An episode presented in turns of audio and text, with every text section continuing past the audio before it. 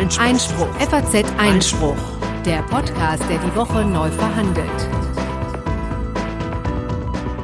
Ja, hallo liebe Hörerinnen und Hörer und herzlich willkommen zu Folge Nummer 5 des FAZ Einspruch Podcasts. Heute satt zwischen den Jahren am 27.12. Ich hoffe, ihr hattet eine besinnliche Weihnachtszeit und äh, ja, freue mich, dass ihr wieder eingeschaltet habt. Auch diese Woche wieder mit mir, Konstantin van Leinten und mit Corinna Budras. Herzlich willkommen.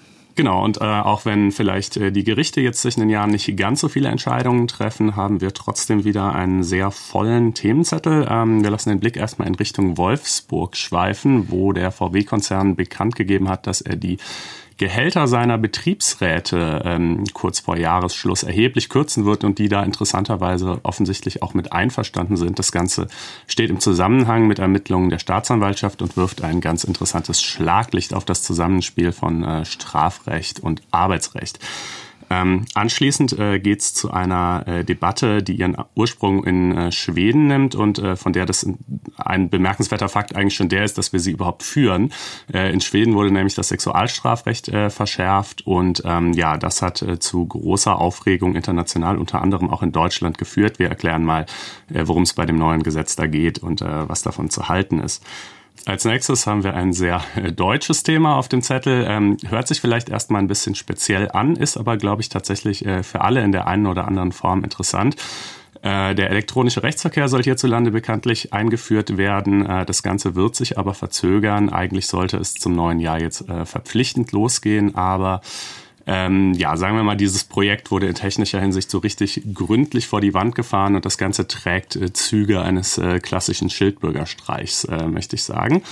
Äh, und zu guter Letzt, äh, wie schon in der letzten Folge in Aussicht gestellt und versprochen, wird äh, Corinna euch ein paar farbige Beispiele aus der Welt des Markenrechts präsentieren.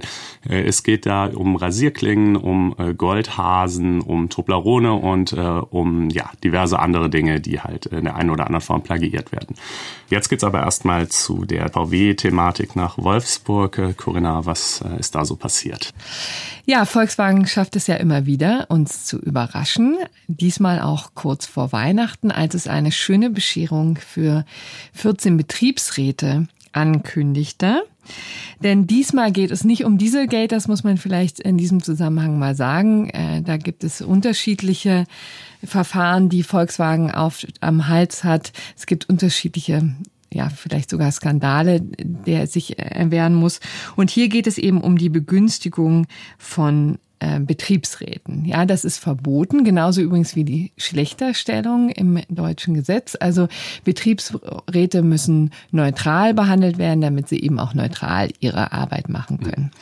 Da muss man vielleicht dazu sagen, Betriebsräte sind die Arbeitnehmervertretung im Betrieb. Ne? Und also weder darf man die als Arbeitgeber gängeln, obwohl die einem natürlich manchmal Kummer bereiten vielleicht äh, noch darf man sie quasi schmieren. Ne? Das steht dann natürlich immer im Raum, wenn sie vielleicht zu gut bezahlt werden. Genau, das re regelt eben das Betriebsverfassungsgesetz.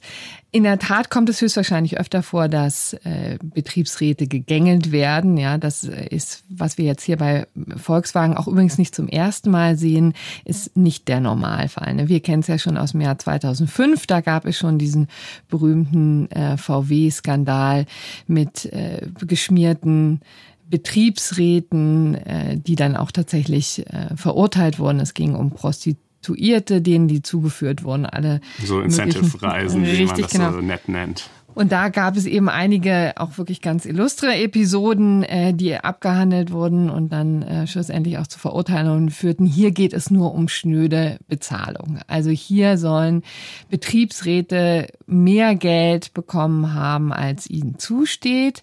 Wobei man sagen muss, dass es in der Tat ja auch ein bisschen schwierig ist, festzustellen, wie viel ein Betriebsrat nun äh, verlangen kann, verdienen kann, weil er ja im Zweifel über Jahre, womöglich sogar Jahrzehnte hinweg freigestellt wird. Ne? Mhm. Da gibt es eben keine Leistung, die man genau messen kann, sondern da guckt man sich einfach vergleichsweise die Arbeitnehmer an und gruppiert die dann ein. Mhm. Und hier hat es eben dazu geführt, dass zum Beispiel Bernd Osterloh, der Konzernbetriebsrat, in Spitzenzeiten 750.000 Euro bekommen hat. Da waren auch Boni drin. Mhm. Aber ähm, das sind schon üppige Summen, die sich die Staatsanwaltschaft Braunschweig jetzt genauer anschaut.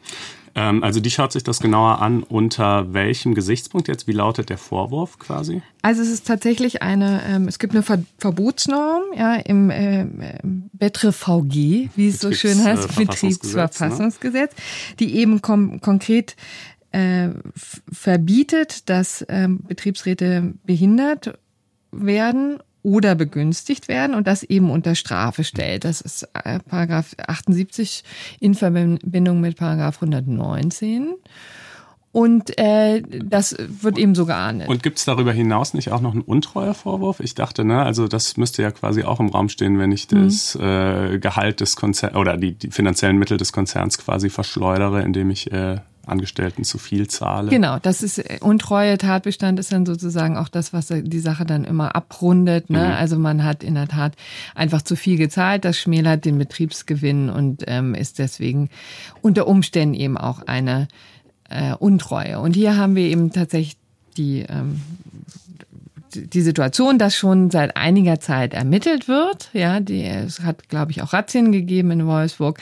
Also letztendlich ist da die Staatsanwaltschaft schon seit einiger Zeit dran. Und nun hat sich der Volkswagen-Konzern eben gedacht, kurz vor Weihnachten eine schöne Bescherung, äh, die Gehälter von 14 einfach abzusenken und zwar ziemlich drastisch zu senken. Also es werden eben teilweise halbiert. Ne? Also wir reden hier von großen Summen, ne? Mhm. teilweise von 200.000 auf 100.000 dann runtergruppiert. Ähm, aber es ist eben, äh, es scheint nötig zu sein, so sieht man es jedenfalls bei Volkswagen, nicht etwa, weil sie der Meinung sind, da ist wirklich was schief gelaufen und man habe tatsächlich gegen Gesetz verstoßen. Sie verweisen auf zwei Gutachten sondern sie sagen, bis das endgültig geklärt ist, gehen wir mal lieber auf Nummer sicher. Wir haben zwar nichts falsch gemacht, aber falls doch, äh, mach, äh, korrigieren wir es mal ja. vorsorglich. Genau, äh, das scheint wohl offensichtlich ein äh, Ratschlag gewesen werden, äh, gewesen zu sein von den Strafverteidigern, von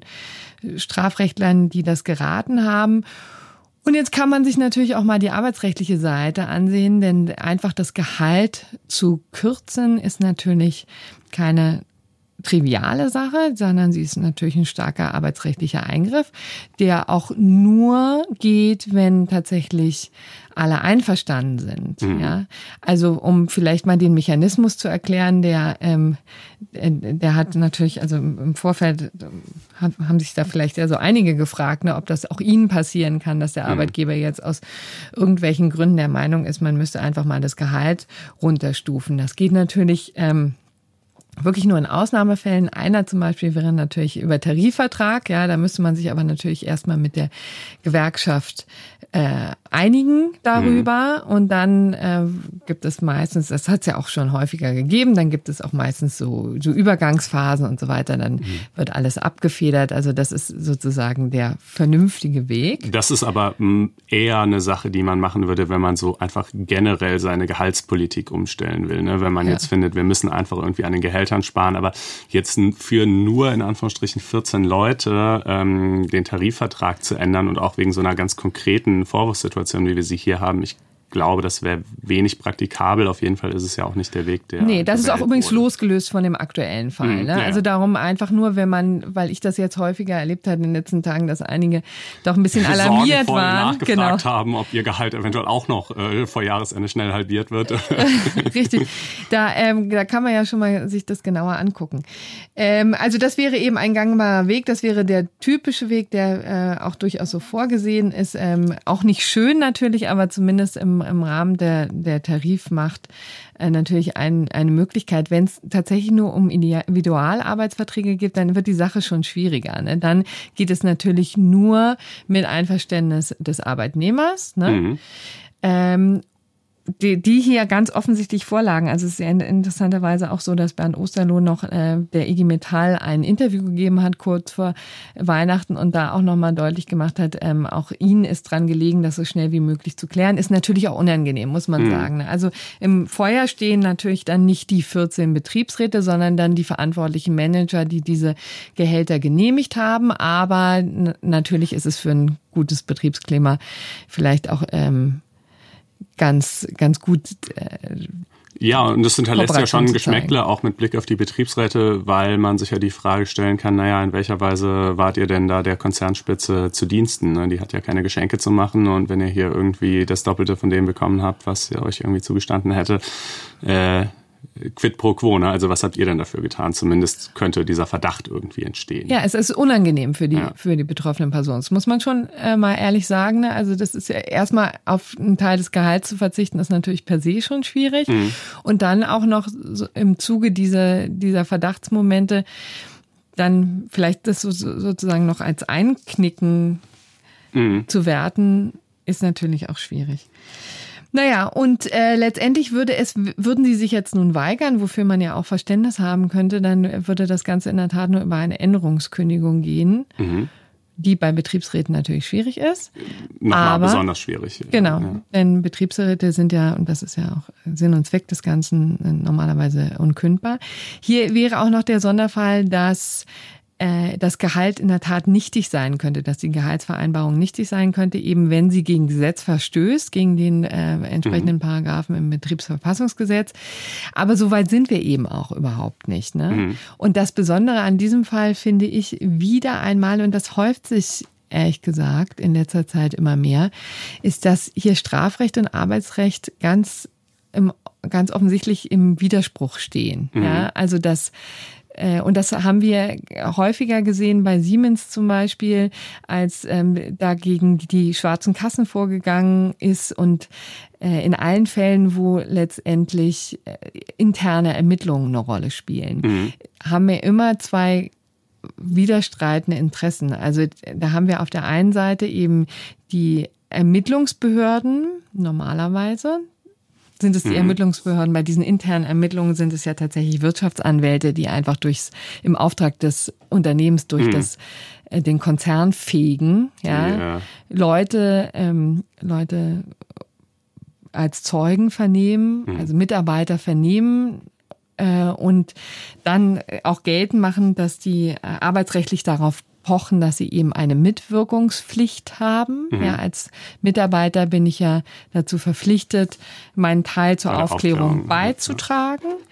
Auf der anderen Seite haben wir natürlich den strafrechtlichen Grundsatz, dass äh, man sich nicht selber belasten darf. Ne? Mhm, und oder muss jedenfalls, darf. Äh, schon darf schon, genau, aber man, man ist nicht dazu gezwungen. Und mhm. Verteidiger schlagen wirklich angesichts dieser neuen Entwicklung der internen Ermittlungen immer die Hände über den Kopf zusammen und sagen, hier werden die Grundrechte der ähm, des Verdächtigen, des möglicherweise Verdächtigen äh, mit Füßen getreten. Ne? Mhm. Also hier haben wir ganz oft so ein, so ein Clash. Mhm auf Legal Rights. Also arbeitsrechtlich musst du dazu beitragen, dass das alles aufgeklärt wird, aber äh, strafrechtlich musst du dich nicht selber belasten. Und wenn du jetzt selbst irgendwie involviert warst in der Geschichte, dann, dann liegt es auf der Hand, dass äh, diese beiden Interessen äh, nicht wirklich äh, vereinbar sind. Richtig. Und hier könnte man sich ja auch auf dem Standpunkt stellen. Ne? Hier können ja auch die Mitarbeiter sagen, naja, wir haben nichts falsch gemacht, wir wurden eingruppiert. Mhm. Warum müssen wir jetzt auf unseren Lohn verzichten? Mhm auch für eine unbestimmte Zeitraum, denn natürlich hoffen jetzt immer alle, dass es bald geklärt wird, aber das ist ehrlich Sowas gesagt zieht sich ja gerne mal sicher. erheblich in die Länge. Was passiert dann? Wird dann nachgezahlt, wenn sich herausstellt, dass doch alles in Ordnung war?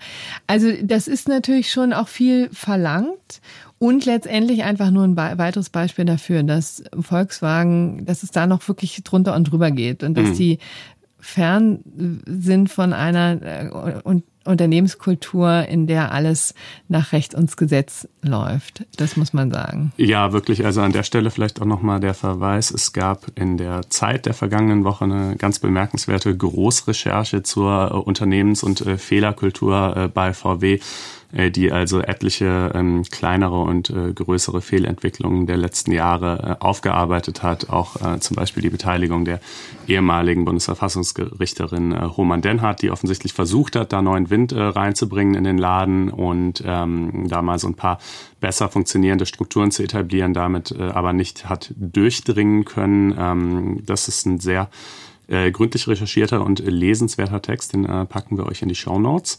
Ähm, Würden Sie aber jetzt bei diesem Thema einfach mal belassen und vielleicht jetzt einen drastischen Cut machen und direkt genau, zum fürchte, hier.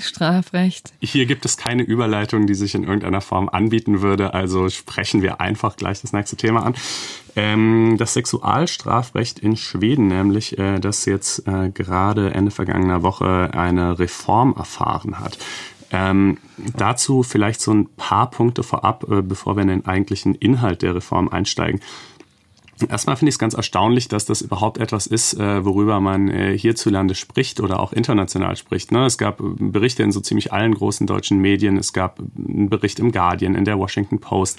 Äh, alle schreiben und diskutieren irgendwie drüber, was ja schon mal jedenfalls zeigt, wie äh, ja groß einfach das Interesse ist und vielleicht auch wie kontrovers die Meinungsstände ähm, zu der Frage sind, äh, was denn sozusagen irgendwie äh, legitimen einvernehmlichen Sex darstellen sollte und, und was nicht.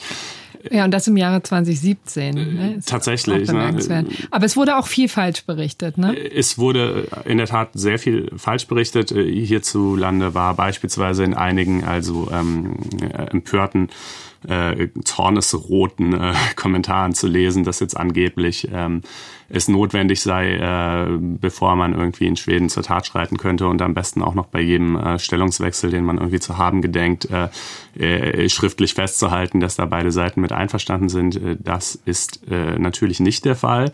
Ähm, ebenfalls nicht der Fall äh, ist es, dass äh, irgendwie die Beweislast umgekehrt würde. Ne? Also wir reden hier von Strafrecht und da gilt äh, nach wie vor und genauso wie, wie bei jedem anderen Straftatbestand auch, dass natürlich äh, dem Täter äh, seine Schuld nachgewiesen werden muss und das jetzt nicht ist, ist jetzt nicht etwa einfach ausreicht zu sagen, äh, einen Vorwurf gegenüber jemand zu unterbreiten und der sich dann exkulpieren müsste. Ja, also äh, bei diesen ähm, fundamentalen strafrechtlichen Grundsätzen äh, bleibt es natürlich. Ähm, aber äh, die Frage dessen, was eigentlich bewiesen werden muss, also sprich ähm, die, die materiell-rechtlichen Voraussetzungen der Strafbarkeit, äh, die haben sich eben geändert. Und inwieweit? Ja, also äh, vielleicht noch ein weiterer kleiner Disclaimer vorweg. Ähm, wir skizzieren jetzt mal die äh, schwedische Rechtslage grob und die neue und äh, so gut, äh, wie wir sie haben in Erfahrung bringen können. Aber ähm, ganz allgemein sind, sind so Medienberichte zu dem Thema immer ein bisschen mit Vorsicht zu genießen. Ich erinnere mich zum Beispiel an das Jahr 2016 zurück, als wir hier in Deutschland die ähm, Debatte um die hiesige Sexualstrafrechtsreform hatten. Äh, und da wurde selbst zur deutschen Rechtslage, die ja für deutsche Journalisten also vergleichsweise ähm, leichter äh, recherchierbar und nachvollziehbar ist, äh, im Detail so vieles falsch berichtet, weil eben recht, wenn man dann mal wirklich in die äh, Tatbestandsmerkmale einsteigt, ähm, oft eben viel komplizierter ist als Slogans wie Nein heißt Nein oder Ja heißt Ja es suggerieren. Ne? Ähm, aber soweit äh, jedenfalls bekannt, ähm, äh, ist es jetzt äh, in Schweden so, dass sie eine Ja heißt Ja-Lösung haben. Ähm, was bedeutet das? Ähm, das bedeutet im Prinzip, beide Seiten müssen halt irgendwie zu verstehen gegeben haben, entweder ausdrücklich verbal oder es geht natürlich auch nonverbal. Man kann sich ungefähr vorstellen, wie, äh, dass sie eben äh, bereit sind, irgendwie miteinander zu schlafen. Ähm, und das gibt ja eine ganze Menge Beweisprobleme. Die lassen wir jetzt in der Tat mal außen vor. Das muss man ehrlicherweise sagen. Vor Gericht sieht es natürlich immer ganz anders aus. Und da sind solche Beweisfragen natürlich immer das, ähm, das schlagende Argument. Ja, Aber also, hier, materiellrechtlich, ist, ist, ist es schon kompliziert genug. Ne? Äh, genau, also äh, ein Wort äh, vielleicht zu dem Beweisthema ähm, vorweg. Viele ähm, Kritiker, der, Kritiker der schwedischen Reform oder aber auch ähm, äh, Verfechter dessen, also beide Seiten sagen eigentlich, äh, Leute, ganz ehrlich, ähm, in der Praxis wird sich nicht so wahnsinnig viel ändern. Das gilt übrigens auch für die deutsche Strafrechtsreform aus 2016. Äh, es gibt ein paar Grenzfälle, wo es tatsächlich auf den Unterschied im materiellen Recht ankommt, also wo man quasi sagen kann, wenn wir alles wissen, wenn irgendwie zufälligerweise echt eine Kamera mitgelaufen ist, was natürlich höchst selten äh, der Fall ist, aber kann ja mal sein, ähm, äh, dann... Das hat es äh, in der Tat auch schon gesehen. Das hat es auch ne? schon gegeben und äh, wir erinnern uns, dass es auch da trotzdem äh, noch zu mancherlei Streit in der Folge kam. Aber gut, ne? also wenn wir quasi irgendwie ähm, sämtliche Fakten kennen, äh, dann gibt's nur relativ wenig Fälle, es gibt sie natürlich, aber relativ wenig Fälle, äh, wo diese materiellrechtlichen Unterschiede tatsächlich einen Unterschied machen. Ähm, äh, meistens ist es eben, äh, und es liegt halt in der Natur der Sache, es sind Aussage gegen Aussagekonstellationen, ähm, es ist, wenn man die klassische Vergewaltigung hat, so wie man sich das vorstellt, so allgemein hin, sprich jemand wird irgendwie auf dem Nachhauseweg... Lieber Konstantin, das möchte man sich nicht vorstellen. Nee, man möchte sich das nicht vorstellen, aber gut, wenn man, es ist ja nun mal irgendwie in der Diskussion bedingt, ne, weil so jemand wird auf dem Nachhauseweg überfallen und vergewaltigt sich, ja, da ist die Lage klar, aber ganz oft geschehen diese Dinge aus Beziehungen heraus, aus scheiternden Beziehungen heraus, aus Beziehungen, die mal bestanden haben, wieder aufgewärmt wurden oder doch nicht, ne, und dann ist man halt eben ganz schnell so in diesen Grauzonen drin und dann sagt der eine, nee, wir waren aber wieder zusammen und die andere sagt, nee, der ist einfach eines Nachts an meiner Tür erschienen und so, äh, dann wird's halt schwierig. Aber gut, das ähm, alles nur so zur Vorrede. Jetzt, genau. Ähm, jetzt wollen wir uns das mal wirklich. Na, jetzt, on Detail ist jetzt auch zu viel ja. versprochen, ne? aber wir gucken es uns an. Ja heißt ja. Genau. Vielleicht äh, erkläre ich es am besten, indem ich äh, zunächst sage, was wir in Deutschland jetzt seit 2016 haben, nämlich Nein heißt Nein. Ähm, das bedeutet einfach, wenn die eine Seite zu verstehen gibt, auch das kann wiederum verbal oder nonverbal geschehen, nein, ich möchte keinen Sex mit dir haben, ähm, und äh, der andere dann trotzdem irgendwie weiterhin äh, zur Tat schreitet, äh, dann macht er sich äh, strafbar. Ähm, ist es nicht mehr nötig, äh, dass äh, die Person, die das nicht möchte, sich irgendwie wehrt. Ähm, sie muss auch nicht mehr bedroht werden. Sie muss sich auch nicht in einer schutzlosen Lage befinden. Es reicht einfach aus, dass sie klar sagt, nein, ich will das nicht. Ähm, und der andere dann aber irgendwie eben trotzdem äh, zu Werke schreitet. Und äh, ja, genau. Und das war schon, muss man sagen, ein, ein fundamentaler Wandel, denn diese Pflicht, sich zu wehren, ist in vielen Konstellationen, auch eben gerade denen, die du gerade beschrieben hast, natürlich schwierig. Ne? Also wenn es äh, insbesondere so ein, so ein Machtverhältnis gibt in so einer Beziehung, wenn Angst vor Vergeltung ist, da ist, man muss ja mit dem Täter auch noch in irgendeiner Art und Weise ähm, zurechtkommen, zurechtkommen wenn es der eigene Chef ist oder ähnliches, schwierig. Also man muss dazu sagen, ne, auch vorher galt in Deutschland keine absolute Pflicht, sich körperlich zu wehren. Das war eine Konstellation, ne? dass man mit Gewalt genötigt wurde. Das ist dann ganz, ganz klar. Das ist wirklich so, äh, was ich eben gerade so als die, die klassische Vergewaltigung bezeichnet habe, dass jemand eben wirklich körperlich überwältigt wird. Ähm, es gab aber auch die Konstellation, dass man eben bedroht wurde und sich deshalb nicht gewehrt hat. Und es gab eben auch die Konstellation, äh, das ist jetzt Deutschland vor 2016, dass man irgendwie in einer schutzlosen Lage war, die der andere ausgenutzt hat. Und was genau darunter zu verstehen war, war äh, im Detail umstritten. Und ähm, ja, jetzt haben wir eben diese Nein heißt Nein-Lösung, wo es also reicht äh, zu sagen, ich will das nicht. Äh, manche haben das auch in Deutschland schon kritisiert mit dem Argument, na ja, also mein Gott, ähm, ne, irgendwie manchmal so eine, so ein, ich nenne es jetzt mal äh, spielerisches Kokettieren des Verneinen ähm, gehört ja vielleicht irgendwie zum Prozess sexueller Annäherung auch dazu. Äh, und äh, naja, kann man alles so und so sehen, aber letztlich äh, das Strafrecht fordert dann eben irgendwie ein Nein, das also erkennbar und klar auch wirklich Nein meint und, und äh, nicht so nicht so ein vielleicht irgendwie Augenzwinkern vorgetragen ist oder so. Ähm, und äh, Schweden. Jetzt kommen, genau, jetzt kommen wir zu Schweden, die tatsächlich mit Ja heißt Ja, ein ganz andere, ähm, ganz anderen Ansatz verfolgen. Wie anders ist er denn tatsächlich? Ja, also Ja heißt Ja ähm, bedeutet eben, äh, beide Seiten müssen zu verstehen geben, äh, wie gesagt, verbal oder nonverbal, dass sie äh, das tatsächlich möchten. Ähm, letztlich ist der Unterschied gar nicht so riesig, denn äh, die Fälle, die von Ja heißt Ja erfasst werden, aber von Nein heißt Nein nicht erfasst werden, sind ja im Grunde genommen nur die, äh, wo sich jemand einfach völlig nicht kommunikativ verhält. Also weder zu verstehen gibt, dass er das möchte, noch dass er das nicht möchte, quasi einfach mehr so wie so eine Wachsfigur irgendwie die Dinge äh, geschehen lässt. Was, glaube ich, eine Situation ist, äh, die man in der Praxis ohnehin seltenst erleben wird. Also wann kommt das schon mal vor, äh, dass jemand also eigentlich innerlich ganz explizit ähm, keinen Sex möchte, aber das in keiner Weise kommuniziert, ja.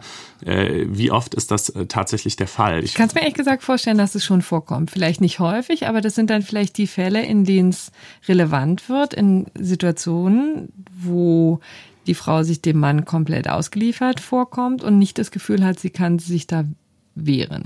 Ja, aber also erstens, es kann natürlich Sonderkonstellationen geben, ähm, die man dann aber, finde ich, auch irgendwie besser gesetzlich gesondert regeln würde. Also nehmen wir mal ein Beispiel, wenn äh, die Situation schon so ist, dass ich weiß, ähm, der Typ ist irgendwie gerade betrunken und neigt äh, zu Gewalt, wenn man sich ihm irgendwie widersetzt, ja, äh, dann ist es natürlich in der Tat vorstellbar, dass ich meinen mangelnden Willen in keiner Weise äußere, weil ich äh, die Sorge habe, ich habe sofort eine hängen, sobald ich es tue. Ähm, aber äh, solche Konstellationen kann man ja natürlich sozusagen separat im Gesetz regeln und das waren sie ja in Deutschland auch, sind es auch immer noch auch nach der Reform. Ähm, und äh, wie gesagt, da kenne ich jetzt das schwedische Recht nicht en Detail, aber das wäre ja durchaus möglich. Aber grundsätzlich finde ich, muss es einem irgendwie erwachsenen, mündigen Menschen und wir reden hier von erwachsenen Menschen, ne, wenn es um Sex mit irgendwie Minderjährigen gibt, greifen natürlich äh, geht, dann greifen natürlich auch noch mal eigene Tatbestände ein. Äh, ist es doch absolut zumutbar, äh, zu kommunizieren, äh, nee, du, äh, ich möchte das nicht. Also das ist wahrlich nicht zu viel verlangt.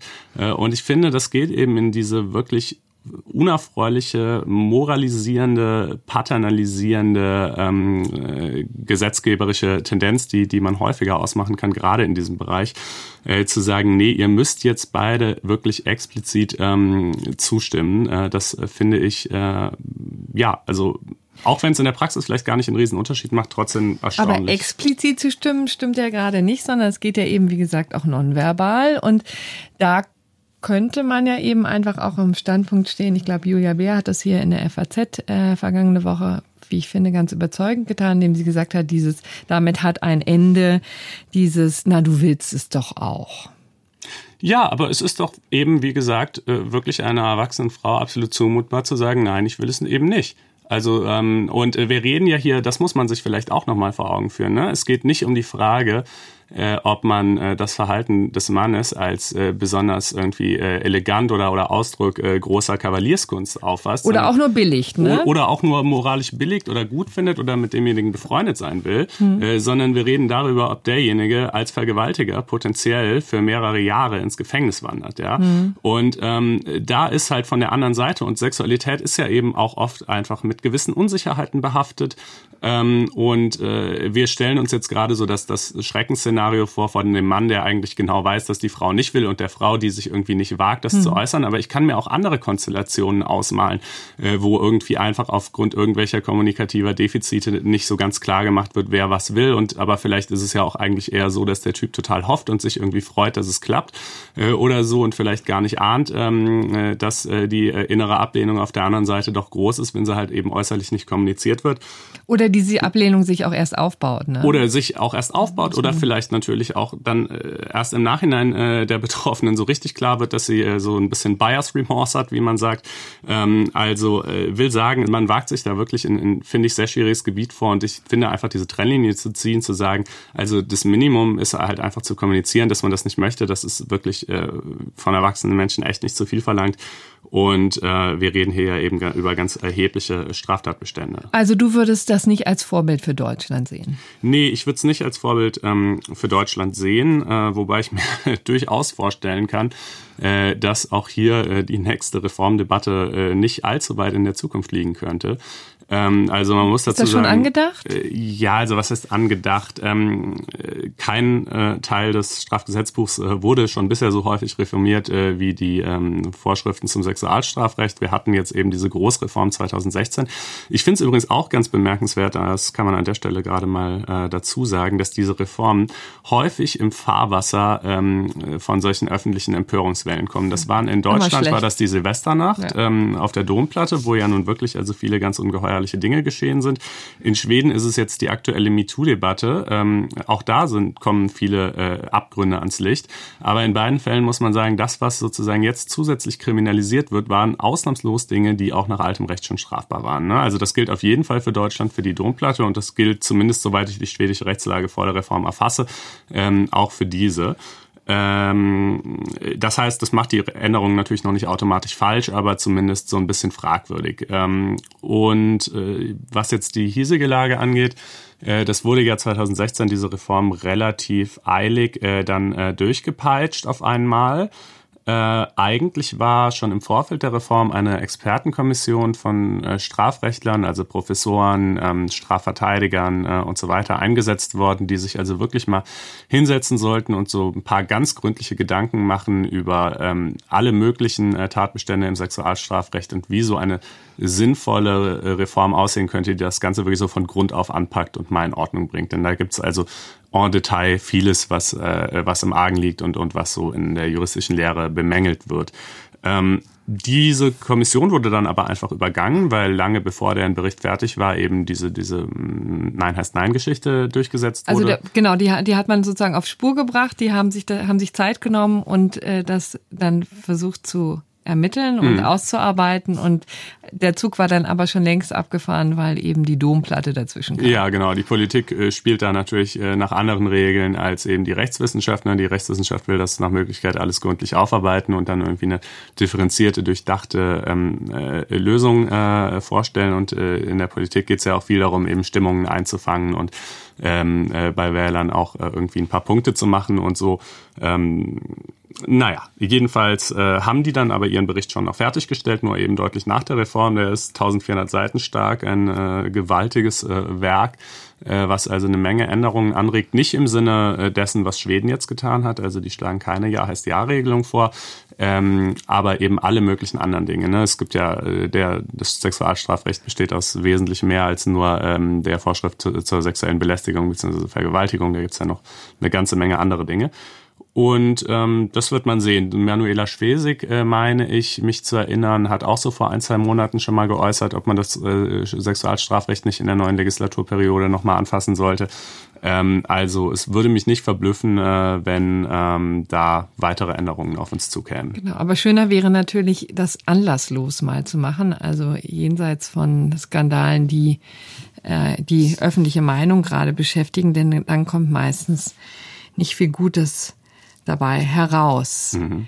Jetzt gibt's wieder einen drastischen Wandel. Wir ja, können es leider nicht, äh, nicht nee, anders aber da ist auch die inhaltliche Schnittmenge ist null, fürchte ich. Ja. Ähm, nichtsdestotrotz ein äh, sehr spannendes Thema. Ähm, also die äh, Relevanz äh, für euch ist offenkundig, falls ihr selber Rechtsanwälte sein solltet äh, oder auch äh, vorhabt, irgendwie mal einen zu beauftragen. Genau. Wir sind nämlich jetzt beim elektronischen Rechtsverkehr. Genau. Das ist die Schnittmenge. Aber selbst wenn das nicht der Fall sein sollte, äh, ist es, glaube ich, trotzdem eine ganz äh, spannende Geschichte, weil sie einfach mal so richtig äh, das Aufeinanderprallen von äh, veralteten äh, Behördenstrukturen und neuen Technologien äh, aufzeigt und, und wie gründlich sowas in der Praxis leider oft schief geht. Ähm, so jedenfalls in diesem Fall.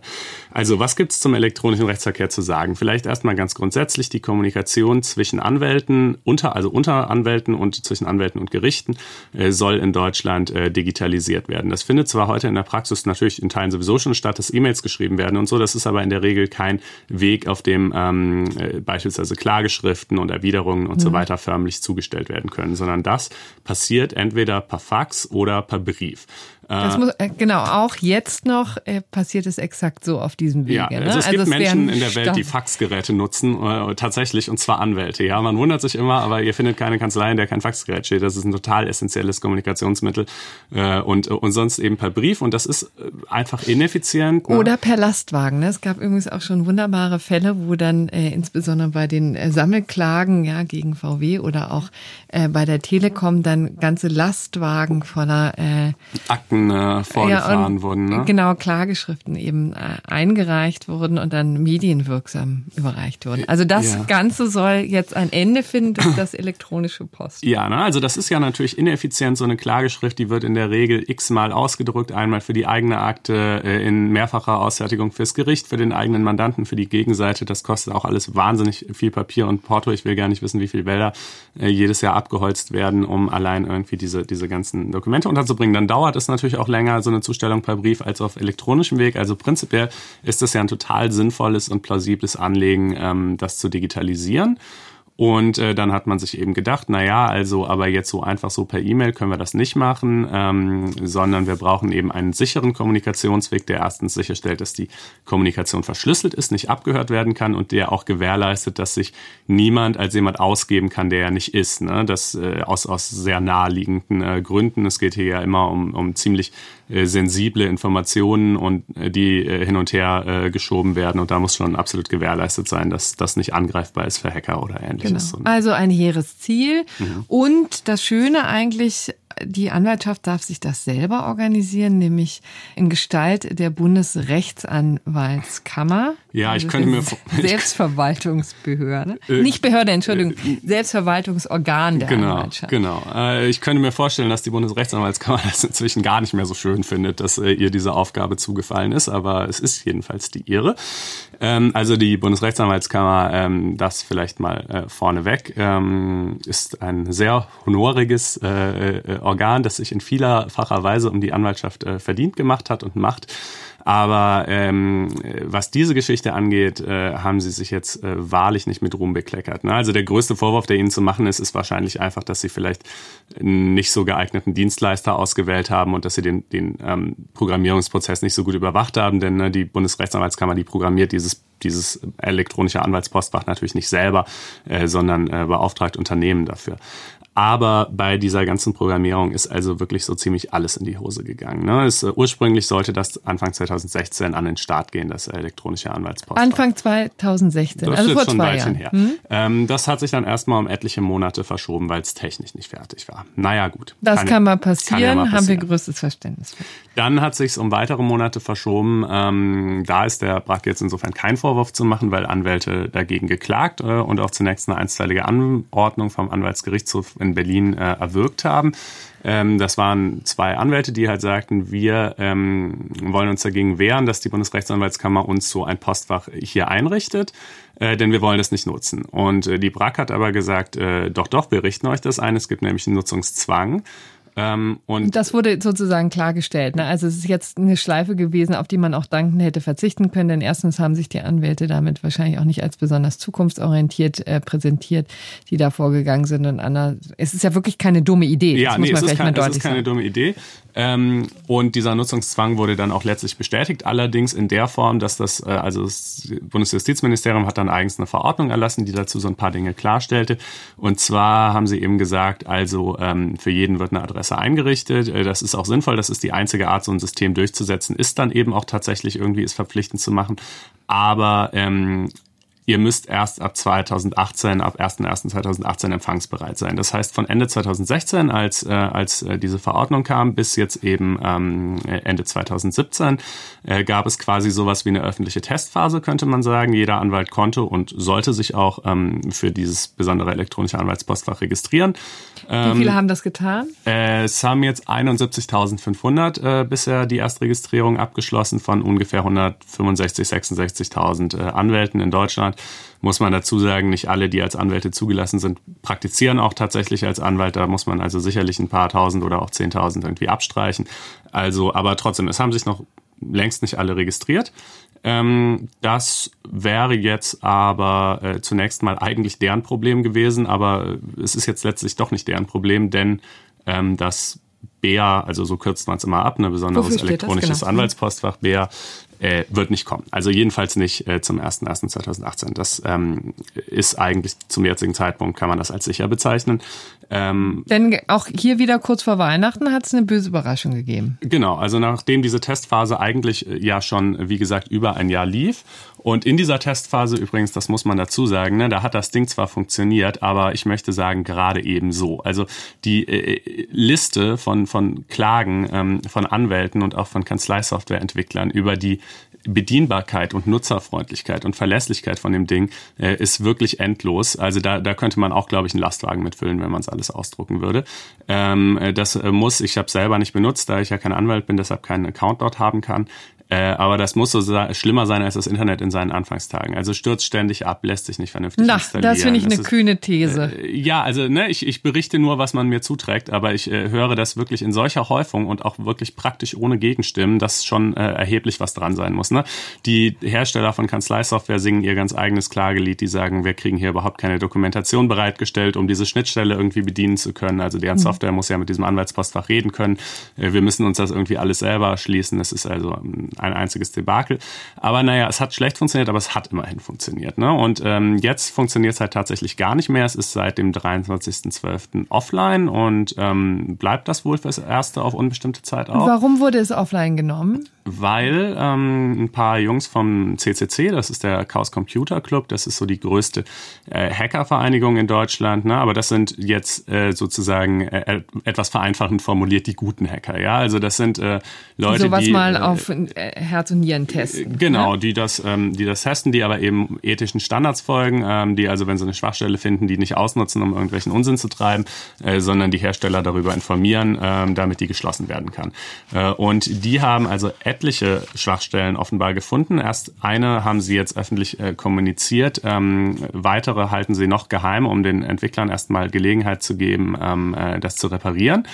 Ähm, was das im Detail ist, ne, das sind äh, die, die technischen Zusammenhänge. Ich glaube, die können wir jetzt an der Stelle nicht alle ausführen, weil das wirklich ziemlich kompliziert ist und ja vielleicht auch nicht jeden von euch ähm, interessiert. Aber diejenigen, die es interessiert. Konstantin, das könntest du doch mal aufschreiben. Äh, ja, du, äh, irrer Zufall, dass du sagst, äh, habe ich nämlich schon getan. Ja, erscheint ähm, heute Abend dann quasi in der in der ähm, Donnerstagsausgabe äh, von Einspruch äh, an der Stelle kleiner Plug, äh, wenn ihr nicht wisst, was Einspruch ist, dann geht doch mal auf fazeinspruch.de, da findet ihr alle Infos zu unserem wunderbaren neuen Produkt für Juristen und juristisch interessierte Menschen. Und da habe ich also ähm, wirklich mal äh, mir das äh, alles im Detail angeschaut und äh, genau aufgeschrieben, wie jetzt die technischen Zusammenhänge sind und was da schiefgegangen ist und äh, wie die BRAC vor allen Dingen auch nachdem diese aktuellen Probleme offenbar wurden, die Lage erstmal wirklich nochmal ganz erheblich verschlimmbessert hat, ähm, äh, bevor sie dann sich entschlossen hat, okay, ähm, das wird hier alles nichts, wir nehmen es jetzt komplett vom Netz.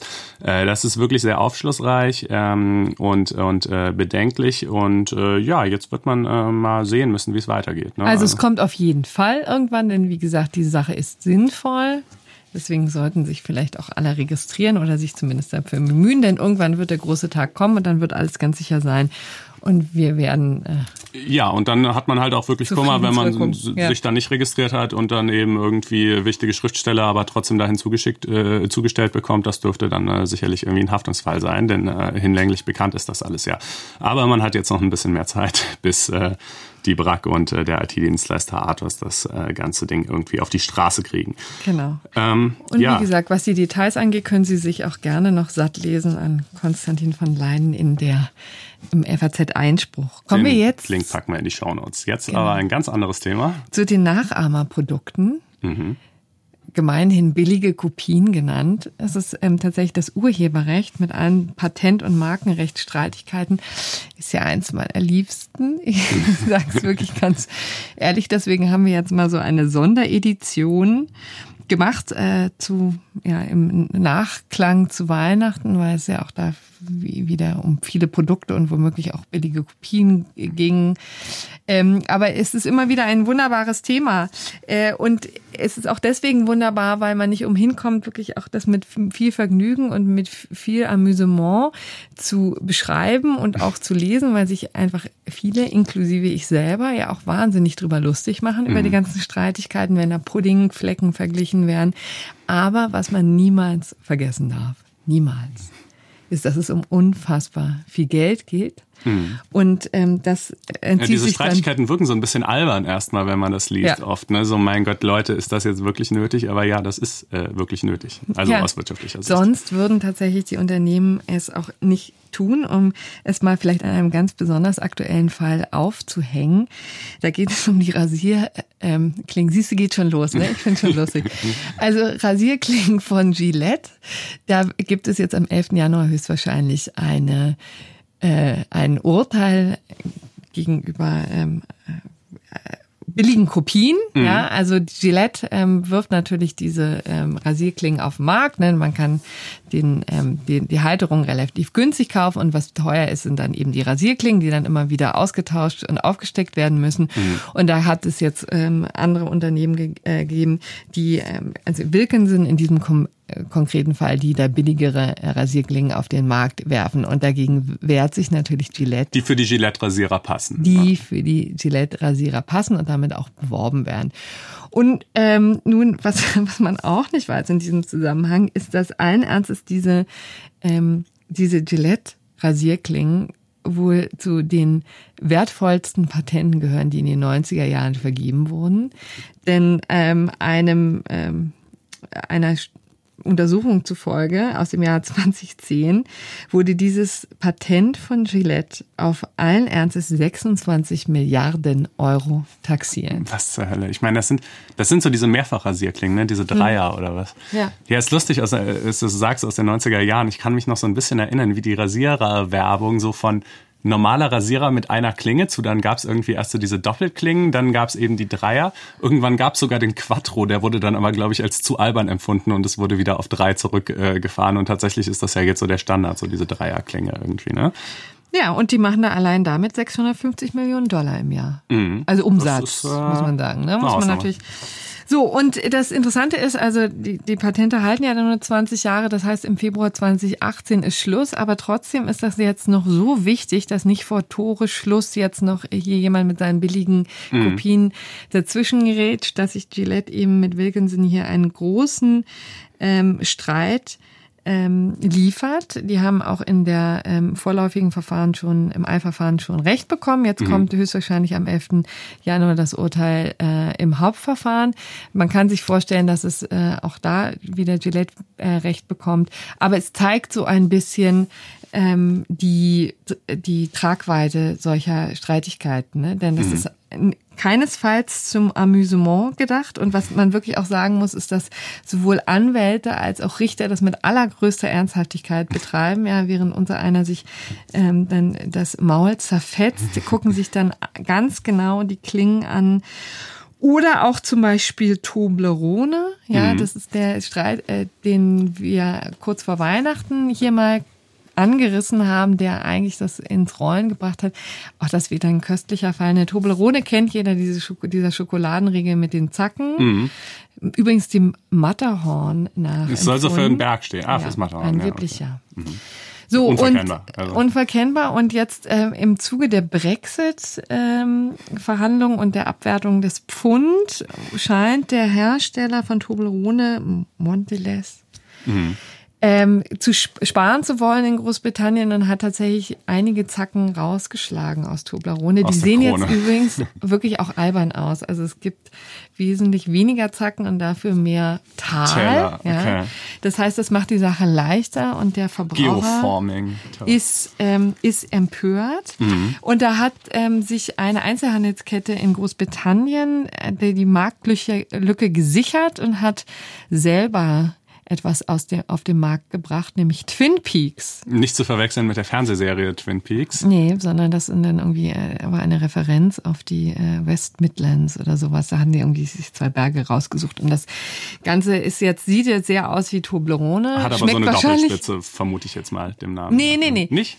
Nee, interessanterweise, so wie ich es gesehen habe, nicht. Okay, würde man ja denken. Ja, aber ne, interessanterweise, äh, das Wichtige ist eben, es ist mehr Schokolade, übrigens mhm. hergestellt in Birmingham. Ich weiß jetzt nicht, ob das das absolute Verkaufsargument ist.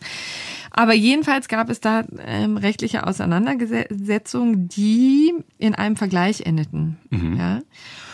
Und zwar haben die sich dann so geeinigt, dass ähm, jetzt eine halbe Million von diesen Regeln wurden schon äh, hergestellt und die darf der, äh, die dürfen auch vertrieben werden, verkauft werden.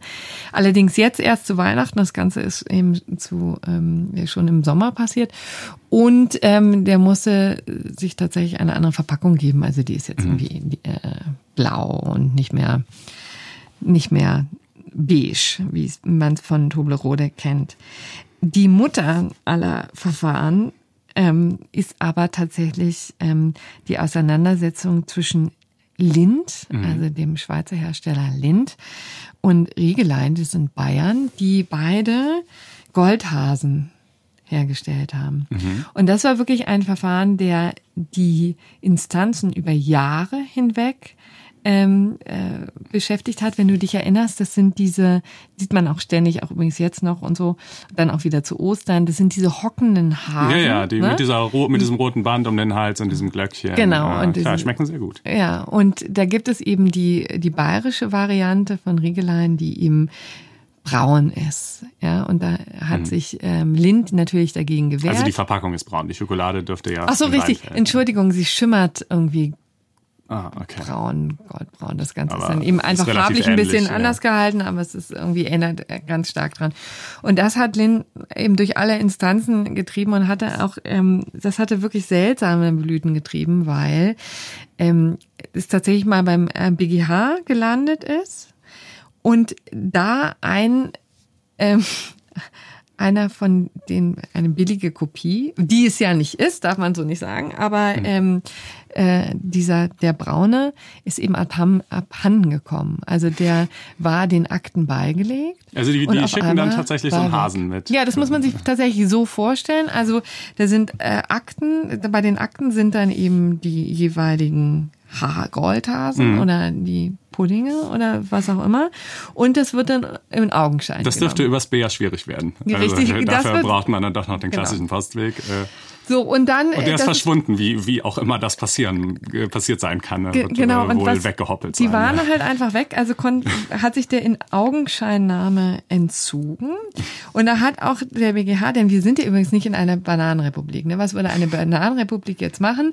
Da merkt man, es sind wichtige. Ähm, In den Supermarkt gehen und so ein Ding kaufen vielleicht? Beispiel, Könnte man genau. tun. Ja, aber- Aber äh, offensichtlich wurde das auch äh, tatsächlich versucht, ja. Aber es war dann tatsächlich so, dass der Bundesgerichtshof in einer Presse, in einer offiziellen Pressemitteilung kundgegeben hat, dass ähm, eine Ersatzbeschaffung dann angestrebt wurde. Allerdings konnten sich die Parteien nicht darauf einigen, ob der neu gekaufte ähm, ob die neu gekaufte Kopie, in Anführungsstrichen, ähm, genauso aussah wie das, was äh, ursprünglich den Akten beigelegt war. Okay. So aufgrund leichter Änderungen im Fertigungsprozess oder so. Man, ja, es also wohl. offensichtlich sagten die, das äh, hat aber anders ausgesehen. ja, vor ein paar Monaten, bevor das eben hier weggetragen wurde, weggegessen wurde, wer immer es war. Ja, vielleicht war es die Putzfrau. Ein hungriger kann das. Senatsvorsitzender zu später Ja. Stunde. Wir werden es so. nie wissen. Wir werden es nie wissen. Aber jedenfalls hat der Bundesgerichtshof da nur wenig falsch gemacht, denn immerhin haben sie es offen ähm, ko kommuniziert und dann übrigens wieder zum OLG Frankfurt weitergeleitet. Ja, Mhm. also dann mussten die wieder entscheiden. Und dann ist es wieder hoch zum Bundesgerichtshof äh, gekommen. Und dann hat äh, der tatsächlich Grünen Donnerstag, das fand ich auch sehr schön. Ne? Also so kurz vorm Osterfest kam da auch die Grundsatzentscheidung vom Bundesgerichtshof, das war 2013, die endgültig festgestellt haben, also hier handelt es sich nicht um eine billige Kopie, sondern um genug Eigenständigkeit und Unterscheidbarkeit. Darauf kommt es ja auch an, dass äh, Lind hier also nicht darauf pochen kann und, ähm, und nicht äh, und damit leben muss, dass es eben weitere Goldhasen gibt, die in den Regalen Es kann mehr Stehen. als einen geben.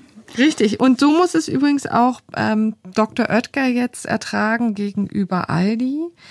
Ähm, die hatten, da ging es um den ähm, Schokopudding Paula versus Flecki. Das ist so ein Vanillepudding mit Schokomaserung und so, ja, und dann auch ganz pfiffigen ähm, Deckeln, ja, wo Kühe jeweils drauf sind und äh, glückliche Kühe natürlich.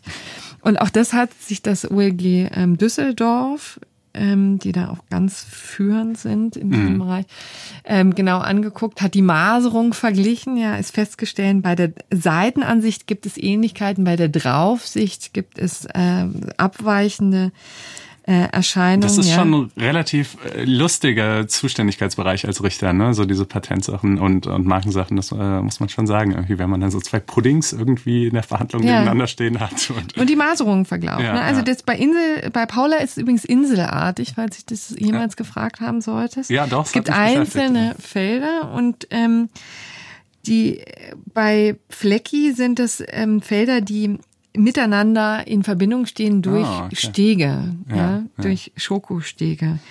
Und auch die Verpackung ist eben anders. Ähm, bei Aldi ist übrigens die Kuh auffällig mager, ja. Mhm.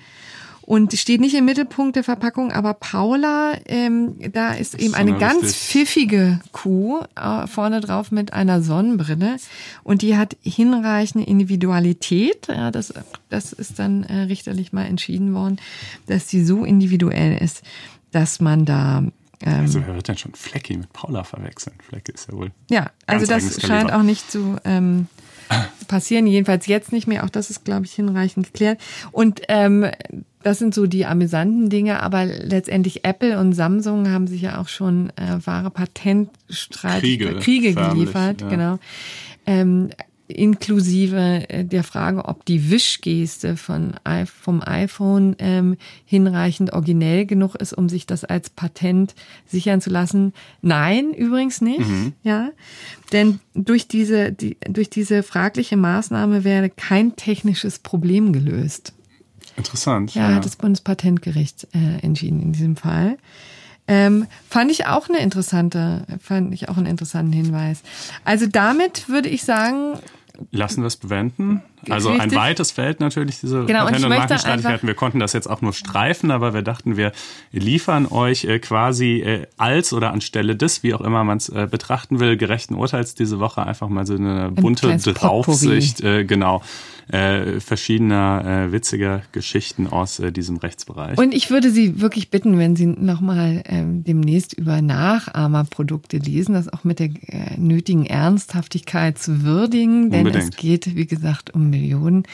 Ähm, Lachen darf man natürlich trotzdem, aber es ist tatsächlich ein wirklich ähm, ganz Wirtschaftlich wirtschaftlich komplett lukratives Feld. Okay, ja, dann glaube ich, sind wir soweit durch, oder? Fehlt noch irgendwas? Nein, es fehlt uns nur eine schöne Woche zu wünschen und, Und? einen guten Rutsch. Und äh, vielleicht nochmal den Aufruf loszuwerden äh, an alle Hörerinnen und Hörer. Äh, Wenn es euch gefallen hat, schreibt uns das gerne an faz-einspruch.faz.de oder über Twitter. Corinna Budras und Konstantin van Leinten findet ihr da. Wenn Sie dürfen übrigens auch einen Brief schreiben. äh, Sie dürfen auch einen Brief schreiben, natürlich, oder ihr dürft auch einen Brief schreiben. Wenn's, äh, wenn ihr irgendwie Kritik habt oder Anregungen oder ähnliches, äh, gilt dasselbe. Immer gerne raus damit, äh, freuen wir uns drüber, greifen wir gerne auf. Und zu guter Letzt, wenn ihr mal eine Minute Zeit übrig habt, wäre es total toll, wenn ihr uns im iTunes Store bewerten könntet. Ihr findet uns da einfach, indem ihr nach Einspruch sucht. Da gibt's einmal die Einspruch-App und dann die Einspruch -Pod, den Einspruch-Podcast. Und da kann man so Sternchen vergeben und das äh, wäre also ganz äh, wunderbar, wenn ihr das machen könntet. Dann kommen wir dann nämlich weiter nach oben in den iTunes-Charts. In diesem Sinne äh, bleibt uns nicht mehr zu tun, als äh, euch allen ein frohes neues Jahr zu wünschen, äh, einen guten Rutsch äh, und wir hören uns wieder am 3.1. In diesem Sinne, bis dahin, danke. Tschüss. Tschüss.